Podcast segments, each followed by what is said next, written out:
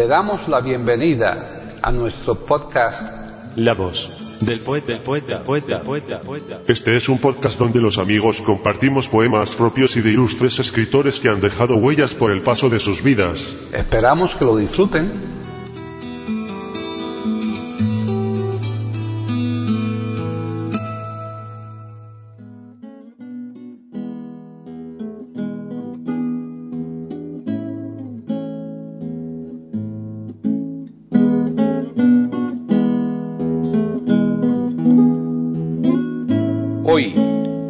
Del poeta de eiberoamérica.com, Paquita Sánchez Calvarro presenta a Demetrio Barrero declamando poemas de Luis Chamizo.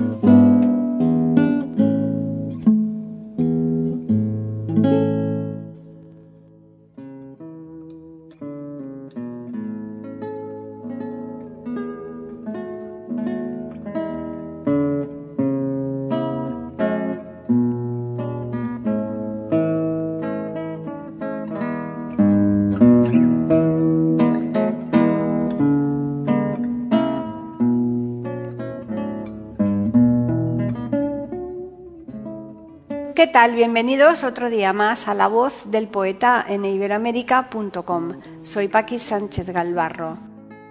Hace aproximadamente dos meses que trajimos a La Voz del Poeta a Demetrio Barrero recitando poemas de Luis Chamizo.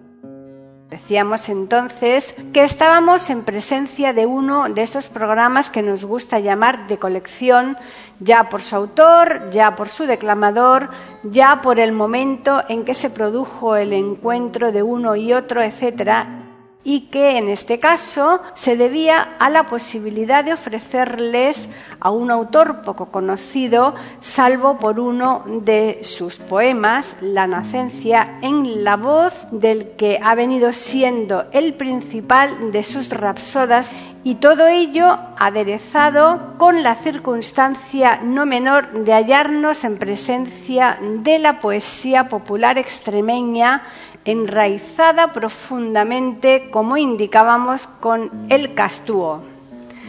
En este primer programa, 572, les ofrecíamos cuatro poemas y hoy les vamos a ofrecer otros cuatro, terminando por el momento con la participación de Demetrio Barrero. Los poemas de hoy son los que siguen. Uno, El porqué de la cosa. Dos, la Gesa de la Morgaña. 3. Carrera de gallos en Medellín. 4. La Gilandera. Bien, ya les dejamos, pero como siempre les recordamos que volveremos la próxima semana aquí en iberoamérica.com para ofrecerles un nuevo podcast de la voz del poeta.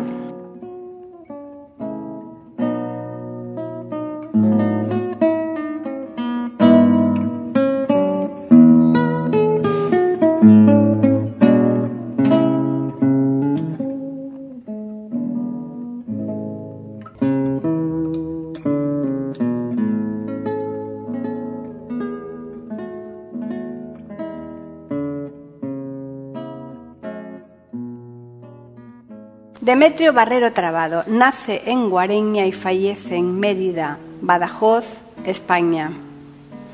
Pocas veces se da una identificación entre pueblo y poeta como la que existe entre Extremadura y Luis Chamizo.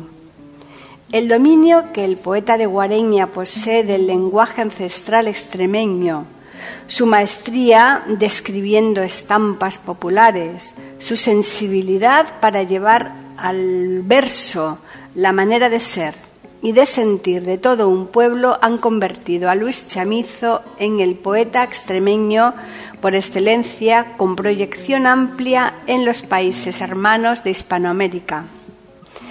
Mas la obra del poeta no nos ha llegado solamente enclaustrada en la pulcritud silenciosa de los libros, porque su rapsoda, Demetrio Barrero, mantiene materialmente vivos desde la desaparición del autor la palabra y los personajes chamicianos. El primer recuerdo que Demetrio Barrero conserva de Chamizo data del 10 de agosto de 1917. Aquel día tuvo lugar la inauguración de una capilla en un cortijo que la familia Barrero poseía a pocos kilómetros de Guareña. Entre los invitados se encontraba el poeta, quien al finalizar la ceremonia subió al púlpito y leyó unos versos que improvisara para exaltar el pequeño acontecimiento. Demetrio Barrero, presente. Entre la concurrencia infantil quedó tan impresionado por la intervención de Luis Chamizo que aquel día nació una amistad que sin atender a la diferencia de edades se fue haciendo cada vez más profunda. Juntos vivieron horas inolvidables. Juntos corrieron por aquellos campos. Juntos aprendieron a conocer el alma castúa. El día de Nochebuena de 1945 muere en Madrid Luis Chamizo. Es entonces cuando Demetrio Barrero adquiere consigo mismo el compromiso de poner su voz al servicio de los versos de su amigo muerto. Es importante la labor desinteresada que realiza Demetrio Barrero por cuanto ha beneficiado a la divulgación de la obra del poeta y, por tanto, a la cultura extremeña.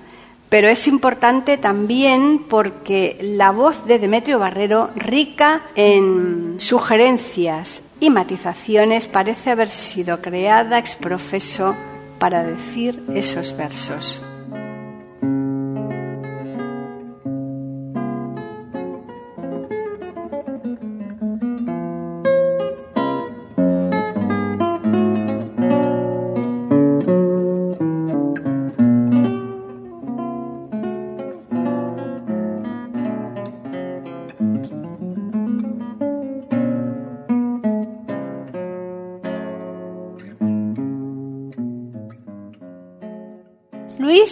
Florencio Chamizo Triguero nace en Guareña, Badajoz, España, el 7 de noviembre de 1894 y fallece en Madrid, España, el 24 de diciembre de 1945. Desde muy joven escribe en el despacho de su padre a escondidas sus primeros versos. Escribe en habla extremeña componiendo versos a los paisajes de Valdearenales, a sus gentes y a la tierra que le vio nacer.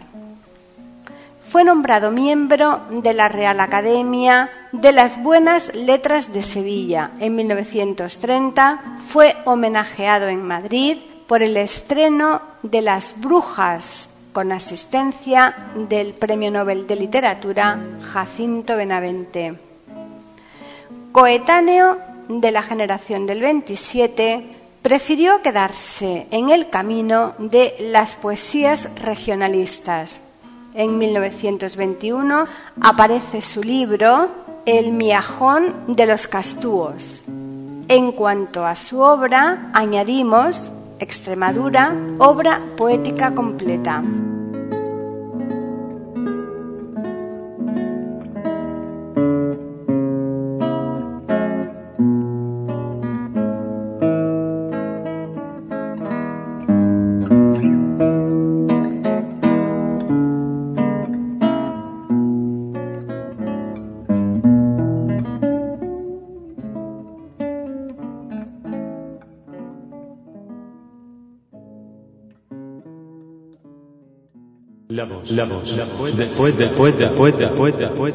Aquí en iberoamérica.com y radiogeneral.com.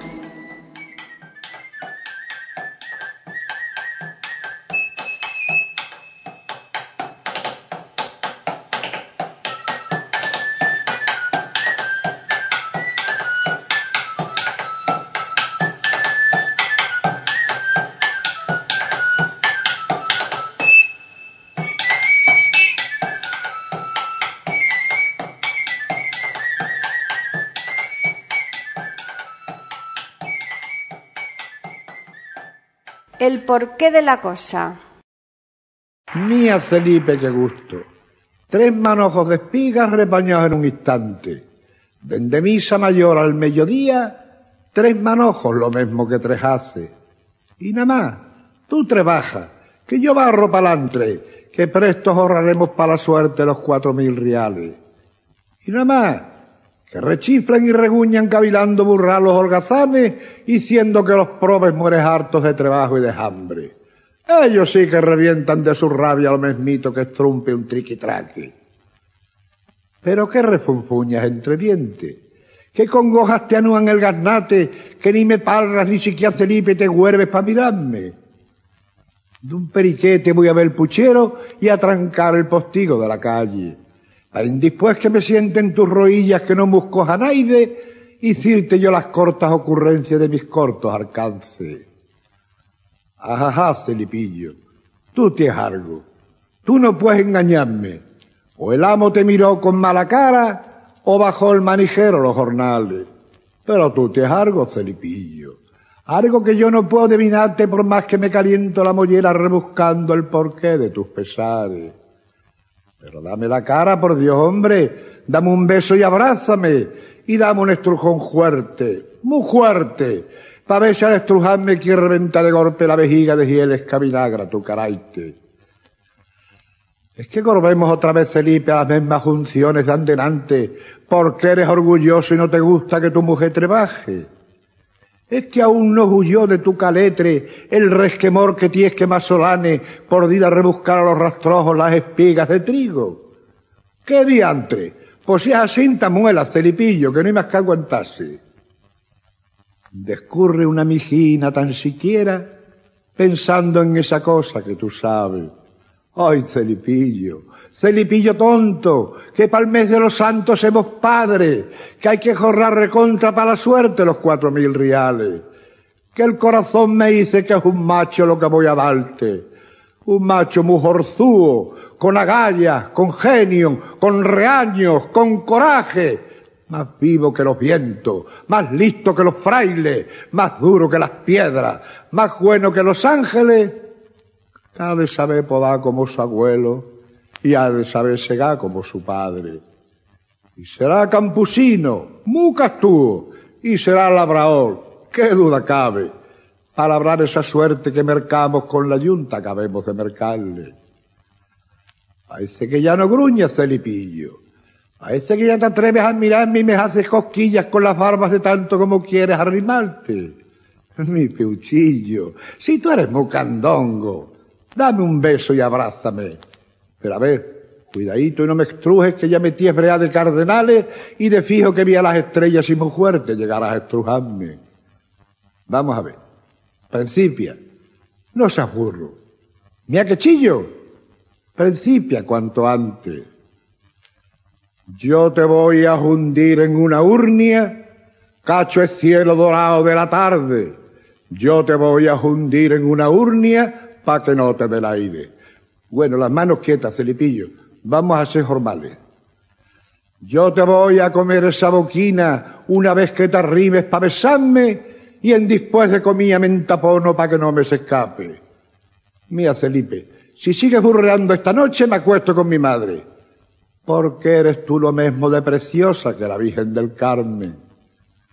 Pues si tanto te gusto, venga, dime, ¿por qué refunfuñabas andenante? ¿Por qué no me miraba? Que ajogos agriaban tu caraite. Mis ajogos, mujer, no son pa' dicho que no pueden explicarse, man que yo me embucheara más palraos que todos los sacamuelas charlatanes. Mis ajogos se cuajan aquí dentro con negros cuajarones de mi sangre que me enturbian los ojos y me hieren lo mismo que si fueran dos puñales. Y tú te tienes la culpa, ya lo dije, y todo por nuestro mozo, ya lo sabes. Tú te vas a expurgar a la rastrojera y en tres días juntas cuatro haces y contenta te vienes y me dices que tú barres pa'lantre. Yo que soy segaose bien de cierto, que muy pocas espigas se buscaen, Y yo dudo si expurgas los rastrojos o las cargas que pillas por delante. Y esto ya no puede ser. Esta es la honra que al muchacho tenemos que dejarle. Más limpia que la cara de la Virgen, más blanca que la flor de los jarales, y al que quiera mancharla me lo jundo, man que sea su madre. Y no simple, que son figuraciones y no fue mi decir para molestarse, que bien pudo segar en esa suerte por algún casual, un principiante. Y así todo no quiero que rebusque las miajas que a uno se les caen, siquiera mientras lleves y metí a nuestro mozo, porque eso es enseñarle desde chico a doblar el espinazo y a vivir de las obras de los grandes. Y así saldrá sin fuerza, sin agalla, sin brío, sin coraje, para pescar el jocino de ir al corte para llevarse a los hombres por delante. Ya no vuelves a ti para los rastrojos. Ya no juntas más hace que el muchacho no viene para escurraja y me lo puedes torcer con agacharte. Porque mira, mujer, con estas cosas sabes tú lo que hace. Pues le plantas el hierro de los probes que no lo borra nadie.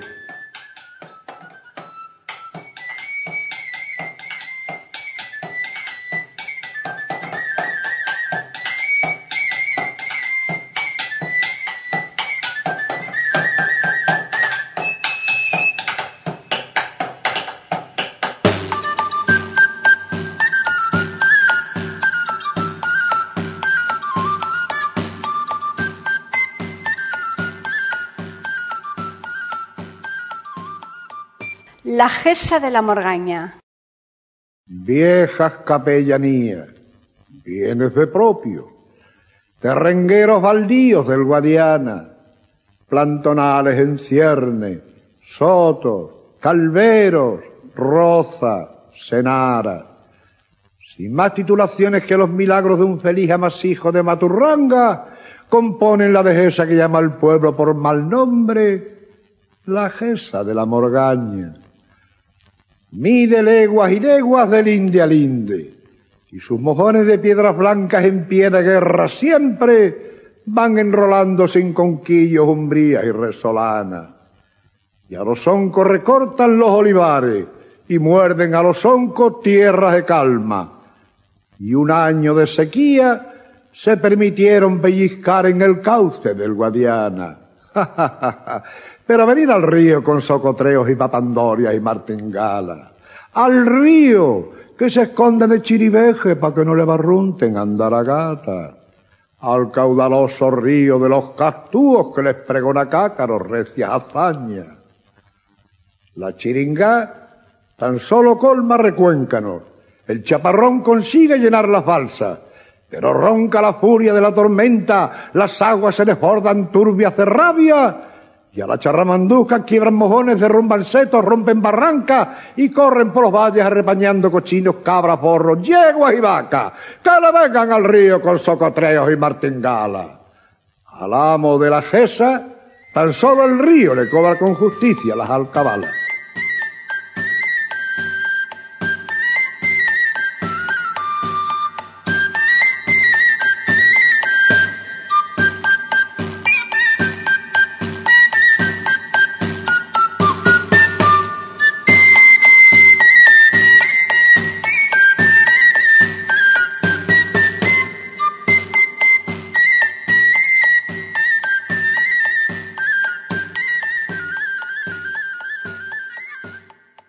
La voz, la voz, después, después, después, después, después. Aquí en iberoamérica.com y radiogeneral.com.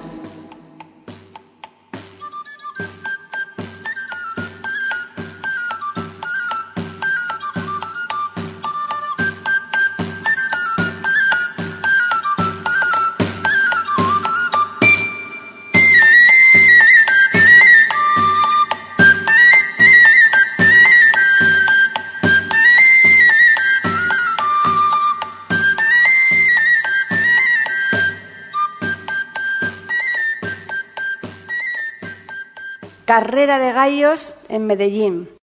Tarde mansa de otoño. Medellín arde en fiesta. Recios gañanes lucen sus mulas labradoras en un cabalgar lento camino de la alberca. Dulces chiquillería lampuza y bullanguera, pastores embutidos en trajes destezados, mozalbete, comadre, mocinas peripuestas puliendo una sonrisa, sonoras castañuelas, cielo azul, tierra parda, holgorio, amorío, querencia, y una copla bravía desgranando requiebro en el ambiente tibio de la tarde serena. Es el 12 de octubre. Los valientes castúos de Medellín celebran aquel primer abrazo que España le dio a América, derrochando rajosos valor y gallardía en un viril alarde de pujanza y destreza.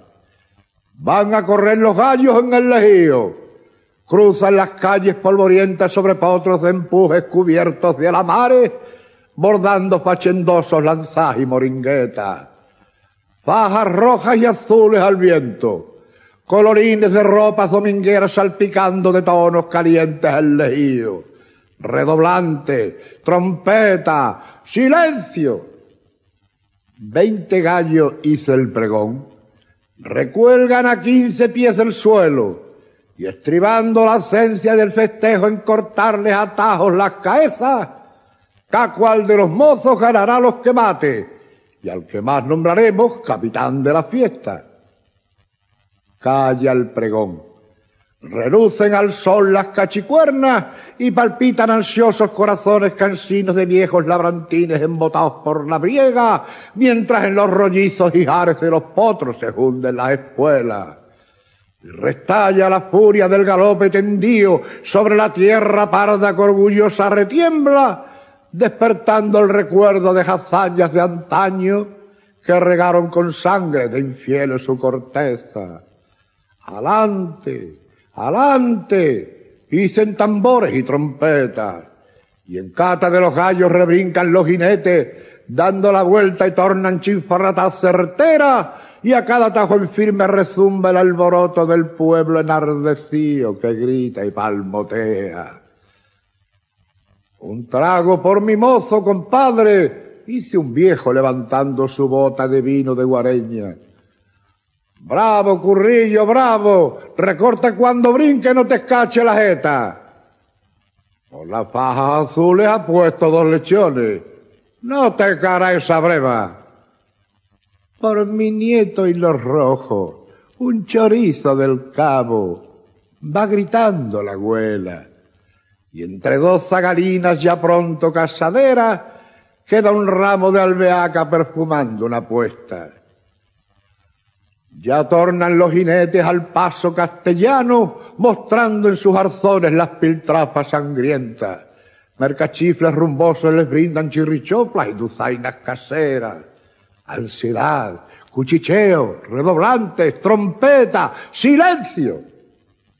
El pregonero va a fallar la contienda. Once los colorados y nueve los azules. Pedro Cortés, el nieto de Alfonso Allegüera, seis viajes, seis tajos, seis tajos, seis cabezas. Pedro Cortés, en nombre del concejo, os nombramos capitán de la fiesta y el mozo sale al medio del lejío, se cuadra, se quita la montera y marca cimbreándose sobre su potro negro garbosa reverencia. Y el pueblo se alborota, le saluda con vivas, le aplaude, le corteja y a su paso enrojecen las mocinas tempranas. Le saludan los viejos y le palpan las viejas. Y el castillo, glorioso relicario de un pueblo de valientes que supo dilatar su frontera hasta imponer al tajo de sus recias tizonas a la joven América, su cultura, sus leyes, su Dios y su bandera. El castillo soberbio, que hoy cubre con hierbajos las caries de sus piedras, que opuso a los siglos sus pardos torreones, que levantó la gloria y respetó la guerra, se runde al peso formidable de su propia grandeza, y sonríe con sonrisa de titán de Rengao al cachorro bragao que ganó las carreras.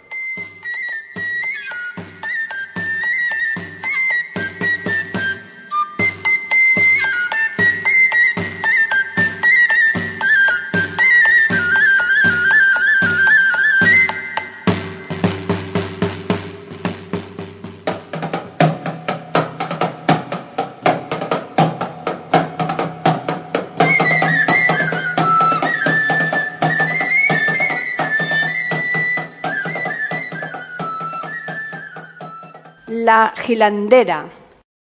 Eran chiquirininos ambos hermanos. Qué tiempo aquel.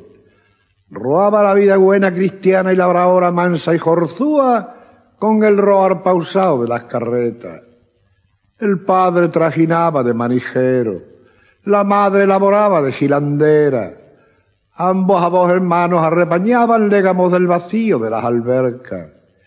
Y un día, y otro día, firme, castúa, fuerte, serena, blanca como las flores de los jarales, limpia como la costra de las camuesas, dulce como las mieles, robusta, santa, potente, recia, la casa de los padres se mantenía como panal tupío por sus abejas.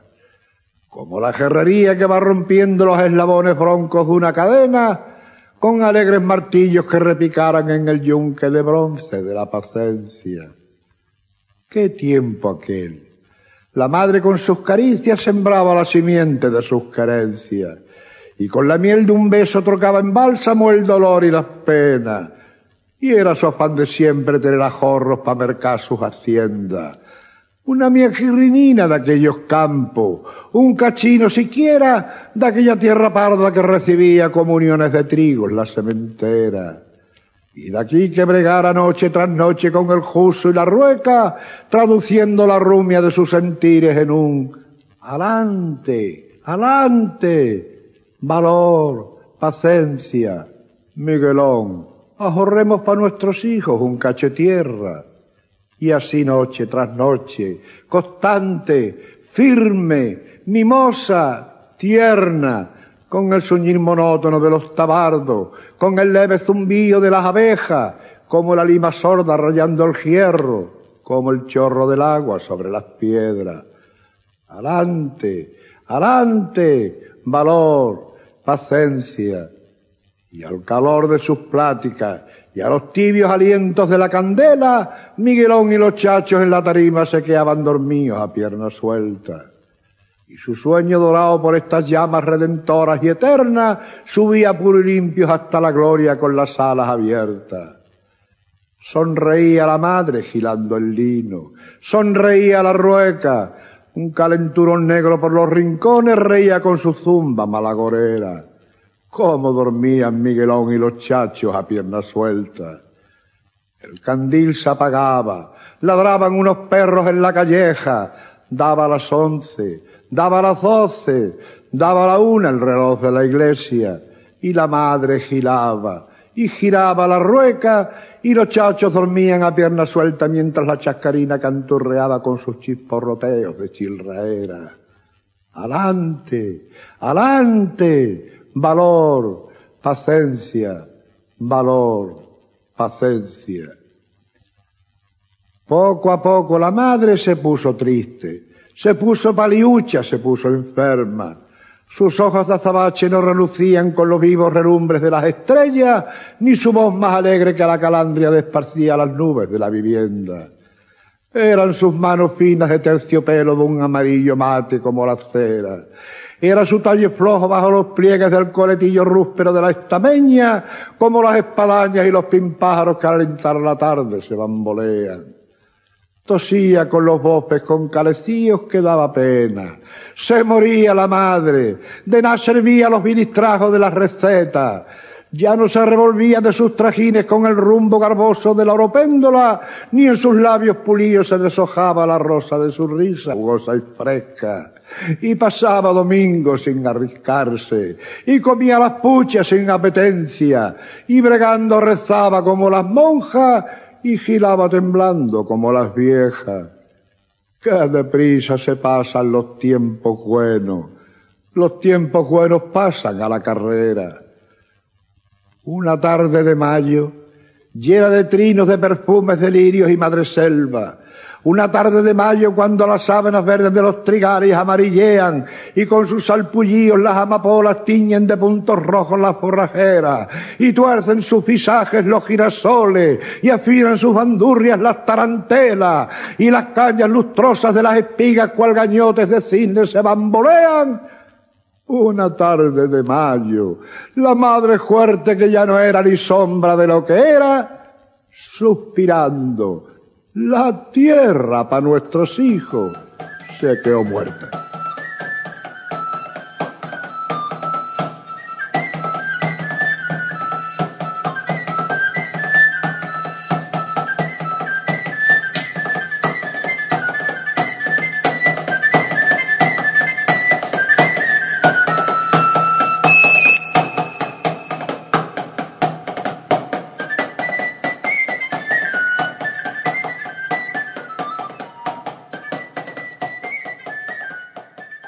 La voz del poeta, la voz del poeta, la voz del poeta.